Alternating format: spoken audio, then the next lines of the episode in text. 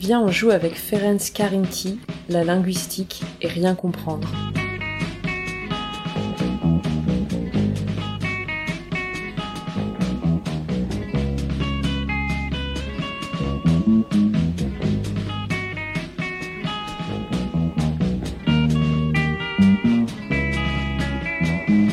Bonjour, je suis une bibliothèque de prêt et je parle des livres que j'aime. Mais n'allez pas croire que j'aime tous les livres.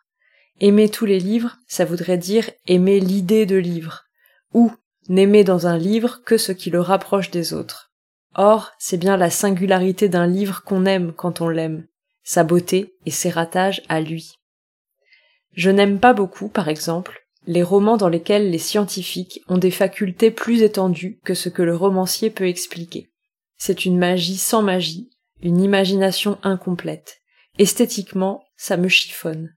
Je suis prête à être persuadée de beaucoup de choses, à croire momentanément à l'incroyable, à adopter pour la cause narrative des positions intenables, à regarder le monde avec des yeux qui ne voient pas comme les miens, mais je déteste qu'on essaie de me convaincre à coups d'hyperbole. Souvent, dans ce genre de livre, le scientifique de génie fait pif paf pouf, un témoin s'écrit prodigieux, et le narrateur prend le relais avec des mots comme miracle, inouï, stupéfiant. Je connais un roman qui a pour héros un scientifique et qui arrive à parler de connaissances sans forcer la main de mon émerveillement. Déjà parce que le scientifique est un linguiste et que sa discipline est à la fois partagée par tous et explorable à l'infini, et ensuite parce que l'intrigue se noue plutôt autour de son ignorance que de sa science. C'est ce roman-là, avec la couverture cartonnée recouverte d'un motif géométrique répétitif rouge, gris et blanc. Dans un triangle isocèle blanc, placé au centre de la page, on lit Ferenc Karinti PPP et un Z qui signifie Zulma. À l'intérieur du livre, une étiquette nous indique son numéro 001596 et une adresse Bibliothèque de près du Diable au corps, 100 rue Saint-Hilaire, Rouen. C'est là qu'il faut rapporter les livres quand on les a lus. Sur cette étiquette, il y a des corbeaux croassants sur les maigres branches d'un arbre mort. Ferenc Karinti est un auteur hongrois né le 2 juin 1921 dans une famille d'intellectuels et dans une Europe agitée. Plus tard, pendant la Seconde Guerre mondiale, il déserte et se cache près d'un an dans un hôpital de Budapest. Pour assurer sa couverture, il subit plusieurs opérations pas forcément nécessaires, les amygdales, l'appendice, les végétations. Quand il n'écrit pas de la linguistique, des romans et des pièces de théâtre, il joue au water polo à un haut niveau. Le roman Épépé jouit d'une notoriété internationale, mais le reste de son œuvre est encore peu traduit. Épépé, c'est l'histoire d'un linguiste hongrois du nom de Boudaï. Il s'endort dans l'avion qui le conduit à son colloque à Helsinki et se réveille au moment de l'atterrissage.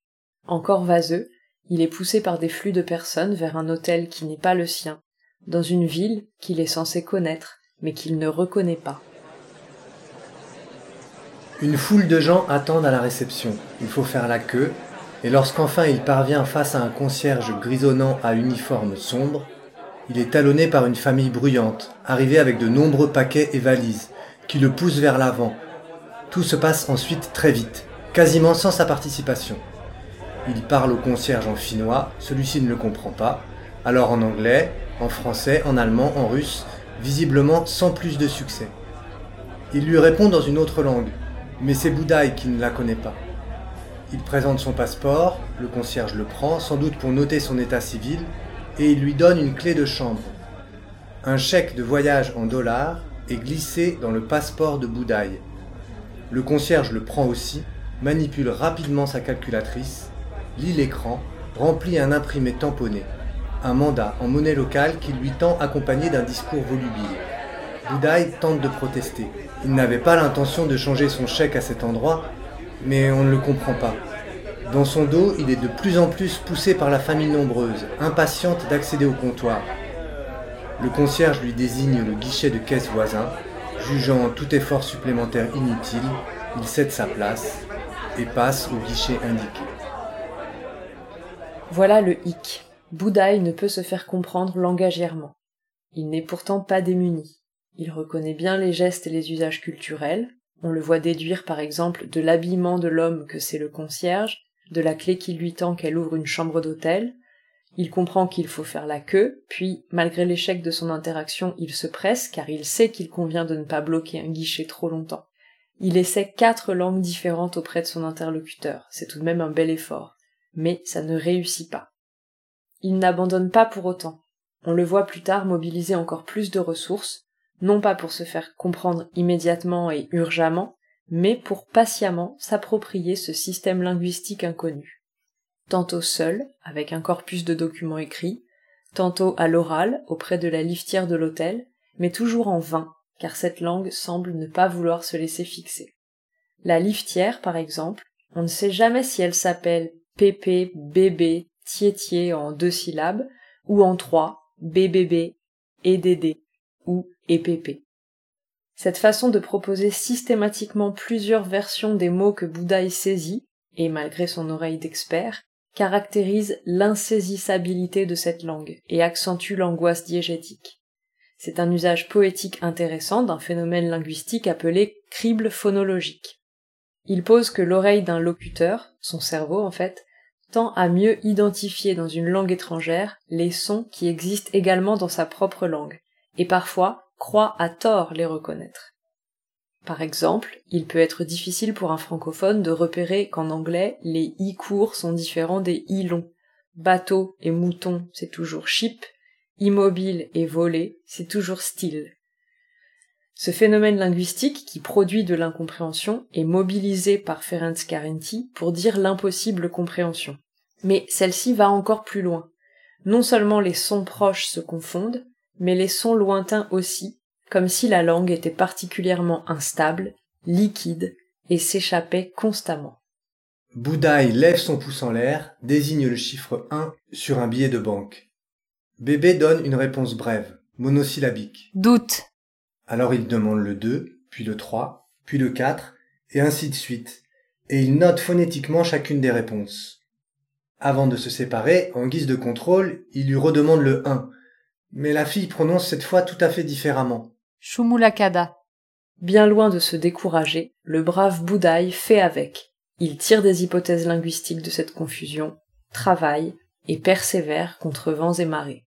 À son idée, si la femme donne des réponses variées aux mêmes questions, c'est qu'elle confond les cardinaux et les ordinaux. Or, les deux peuvent être très différents, comme par exemple, en anglais, one et two ne ressemblent pas du tout à first et second. Au bout d'un travail long et fatigant, avec énormément de patience et des tests de contrôle énervants, il peut enfin se vanter de pouvoir réciter approximativement et avec beaucoup d'incertitude de prononciation les nombres de 1 à 10. Les voici. 1. Douti. 2. Close. Ou. Grosse. 3. Touch. Éventuellement Bar. 4. Jedirim. 5. Bar. Ou. Touch. Curieusement, le 3 et le 5 paraissent interchangeables. En tout cas, il n'arrive pas à les distinguer. 6, Kus. 7 Rodi. ou Dodi. 8, Bododi. 9, Dobododi. 10. Etzret. Contrairement aux scientifiques tout-puissants que je citais en introduction, Boudaï ne tire jamais de profit de ses connaissances. Elles ne lui servent qu'à échafauder, vérifier, abandonner, reformuler des hypothèses dans un petit manège intérieur un peu vain. Ces compétences ne sont pas des super-pouvoirs de la raison hors de notre portée, à nous, lecteurs. On nous livre même pas mal de connaissances et d'exemples, des analogies, du jargon linguistique. Nous sommes en quelque sorte mis à niveau. Que l'on ait eu le savoir de Bouddhaï au préalable ou non, on en vient aux mêmes conclusions que lui. Le savoir sert à souligner la profondeur de son incompréhension. De la science, on voit plutôt la passion du scientifique que la démarche, et plutôt la démarche que la toute-puissance. L'incompréhension, en particulier linguistique, est une chose intéressante à représenter. Qu'on choisisse une langue réelle ou une langue imaginaire importe peu, c'est dans la façon de la représenter qu'il va s'agir de donner à voir ou à ressentir l'incompréhension. Je pense à d'autres traitements, d'autres façons de faire, plus ou moins satisfaisantes et efficaces selon les contextes, qui expriment une incompréhension plus ou moins grande, une barrière de la langue plus ou moins franchissable. Ces façons de faire vont se distinguer par leur manière de répondre à quelques questions, par exemple qui est-ce qui comprend? Et est-ce qu'un progrès est possible? J'écarte bien sûr tout de suite, dans le cas où on parle d'une langue réelle, le procédé du code switching, qui consiste à passer d'une langue à l'autre, parce que l'effet escompté peut échouer en fonction des connaissances du lecteur. Le code switching marcherait à merveille sur un lecteur ignorant de la langue étrangère introduite, par exemple moi avec le hollandais ou l'arabe. Mais celui qui lit le hollandais ou l'arabe devra faire semblant de passer à côté du sens d'une phrase qu'il aura parfaitement comprise. On ne lui aura donc pas donné à ressentir de l'incompréhension, on lui aura seulement demandé de penser à l'incompréhension. Si vous lisez de la philo, la situation s'est peut-être déjà présentée, mais à l'inverse et sans la volonté de l'auteur, car il arrive que celui-ci suppose à son lecteur un bagage de connaissances en grec ou en allemand qui lui permettra de reconnaître la notion, ou carrément la citation entière qu'il balance en VO. Et il arrive en cela que l'auteur suppose mal, représentant de l'incompréhension là où justement il voulait de la clarté. Il y a quand même un exemple de code switching assez intéressant que l'on trouve dans la bande dessinée Portugal de Cyril Pedrosa. Simon, le personnage principal, a grandi en entendant sa grand-mère parler portugais, puis il s'est éloigné de cette langue et il l'a oubliée. À l'occasion d'un voyage au Portugal, il la réentend et entreprend de l'apprendre. Les phrases en portugais sont écrites en portugais, mais dans des bulles dont le fond est colorié en jaune, alors que le français est écrit dans des bulles blanches ou plutôt le français des francophones est en blanc, tandis que le français des portugais est aussi en jaune. Et quand Simon s'est suffisamment entraîné avec sa méthode assimile et des locuteurs euh, patients, son portugais passe du blanc au jaune. Je pense que ce que nous dit cette couleur, c'est la familiarité de Simon avec la musique de la langue. Musique qui existe en portugais, mais aussi dans l'accent que les locuteurs conservent dans les autres langues. Autre possibilité pour dire l'incompréhension, la transcription phonétique, avec sa marge d'erreur de perception et de reproduction des sons. C'est ce qu'a choisi Ferenc Carinti pour EPP. Ceux qui comprennent la langue, dans ce cas, ce sont les habitants de ce pays sans nom, tandis que le personnage principal, le narrateur et le lecteur, forment les allophones, ceux qui pratiquent d'autres langues. Mais avec le retour de certains mots, peut-être mal perçus, le lecteur, tout comme Boudaille, peut repérer le début d'un système fiable.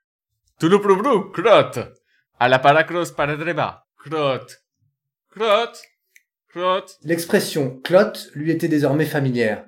Elle correspond très vraisemblablement à monsieur. Et s'il ne se trompe pas, grosse signifie deux. Il essaie de déchiffrer les feuilles qui ont été jetées devant lui. Celle du haut ne lui est pas inconnue. Il reconnaît rapidement que c'est une copie de sa dernière facture, celle reçue vendredi dernier qu'il n'a pas réglée. En résumé, le serment qu'on lui a infligé devait vouloir dire Payez d'abord les deux factures. Vous, oui, vous. L'inconvénient de la transcription phonétique, c'est son côté comique. La langue inventée ou étrangère a dans ce cas une graphie tellement éloignée de la langue du reste du texte qu'elle attire le regard, comme un phénomène non normé. De plus, comme on sait qu'aucune langue étrangère ne se prononce exactement comme le français la transcrirait, sans accentuation spéciale ou sans prononciation particulière, on soupçonne la fausseté de la transcription. C'est l'effet comique qu'exploite Raymond Queneau quand il fait parler un faux anglais à ses personnages, quand il écrit toast, T-O-S-T-E, et Happy Birthday to You en un seul mot, sans H, sans Y, et avec un accent grave. Un toast un toast pour les fiancés Les voyageurs attendris chantèrent en chœur Happy Birthday to You, et quelques serviteurs écossaises émus écrasèrent la larme qui aurait gâché leur rimel. Pour éviter de faire rire avec la langue inconnue, si par exemple elle ne doit pas prêter à rire, on peut choisir de la passer sous silence. On se contentera alors de décrire ses sonorités ou ses effets. Ses effets, par exemple, sur les animaux dans la forêt. Je siffle. Il se fige sur place. Il me fixe d'un air borné, les yeux ronds, sans approcher. Voilà un prodige. Un homme qui sait la langue des serpents. Cela les effraie encore plus. Ils prendraient volontiers leurs pattes à leur cou pour mettre toute la distance possible entre eux et cette monstruosité, mais pas moyen. Les mots, les mots des serpents les en empêchent. Je siffle encore, plus fort, sévèrement, je leur ordonne de venir auprès de moi. Il y a en moi une étrange colère envers ces créatures qui ont tout oublié des anciennes coutumes. Alors je siffle encore, et cette fois, les mots que je siffle sont comme une fondrière dont il est impossible de s'extraire. Perdant toute volonté, les bêtes se ruent sur moi comme des flèches, tandis que leurs entrailles explosent sous l'effet de cette tension insupportable. Dans ce roman de Andrus Kivirak, L'homme qui savait la langue des serpents, pourtant assez drôle par ailleurs, la langue des serpents est un sujet très sérieux. Il est évident qu'une langue si puissante qu'elle permet de contrôler les corps des animaux, jusqu'à l'écartèlement spontané, ne peut être transcrite en onomatopée. De plus, le secret qui l'entoure renforce son côté occulte, magique. Enfin, puisque c'est une langue sur le point de disparaître avec l'émette, le narrateur, qui en est le dernier locuteur humain, il est logique qu'il n'en transmette pas le moindre mot à qui que ce soit, même au lecteur. Dans les livres d'Harry Potter, le fourche-langue, une autre langue des serpents, est traité d'une manière analogue. On ne lit jamais de transcription des paroles de ceux qui parlent le fourche-langue. Dans les films, ils ont choisi de les montrer, mais pas dans les livres, parce que le lecteur, supposément moldu, n'est pas censé pouvoir s'approprier, pratiquer ou progresser dans cette langue magique. Harry ne sut pas très bien ce qui le poussa à agir. Il n'eut même pas l'impression d'avoir pris lui-même la décision. Ses jambes le portèrent en avant comme s'il était monté sur des roulettes, et il cria tout bêtement au serpent. Laisse-le tranquille. Comme par miracle, le serpent retomba alors sur le sol, aussi docile qu'un tuyau d'arrosage, les yeux tournés vers Harry. Mais c'est aussi parce que la narration se fait à la troisième personne à travers le regard de Harry. Et quand Harry pratique le code switching en fourche-langue, c'est sans le savoir. Il possède cette langue sans l'avoir apprise. Ce choix est au service de la magie du récit, car qu'est-ce qui est plus mystérieux qu'une langue inconnue et incompréhensible? Une langue inconnue et incompréhensible qu'on n'a jamais apprise et qu'on parle sans s'en rendre compte. L'incompréhension d'une langue imaginaire est aussi un des thèmes de la bande dessinée Là où vont nos pères du dessinateur Sean Tan. C'est l'histoire d'une migration. Un homme quitte sa femme et sa fille vers un autre pays. Il y trouve un logement, du travail, des amis, il apprend de nouvelles manières de faire, il se familiarise. On voit de nombreuses scènes d'échanges verbaux, mais comme c'est une BD sans bulles, on voit surtout des efforts de compréhension. Des gestes pour faire deviner, pour expliquer, pour faire répéter, des dessins, il y a également des mots écrits, mais dans un alphabet imaginaire. Le personnage principal, pas plus que le lecteur, ne peut en saisir la signification.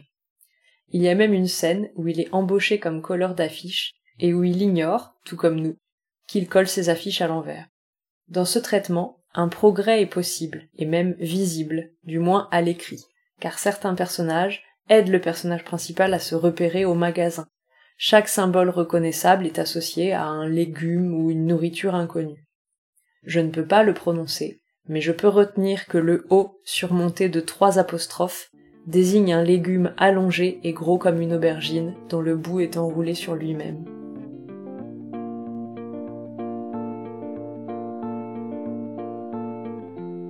Si vous voulez découvrir par vous-même toute l'histoire de Boudaï, de la liftière au nom fuyant et d'une langue qui ne se laisse pas linguistiquer, éteignez tout de suite ce podcast. Si vous êtes encore sceptique ou trop curieux, j'ai un dernier extrait pour vous. Il va vous faire comprendre que, contrairement à ce que j'ai pu laisser croire, Épépé n'est pas un malicieux petit roman de l'absurde, mais une fable angoissée sur la violence de l'isolement, car Boudaï ne reste pas éternellement logé à l'hôtel. Jeté à la rue, Désespéré, il se trouve au cœur d'un défilé dont il ne comprend pas grand-chose, si ce n'est qu'il y a des raisons de s'inquiéter. Le plus étonnant, c'est le groupe le plus nombreux.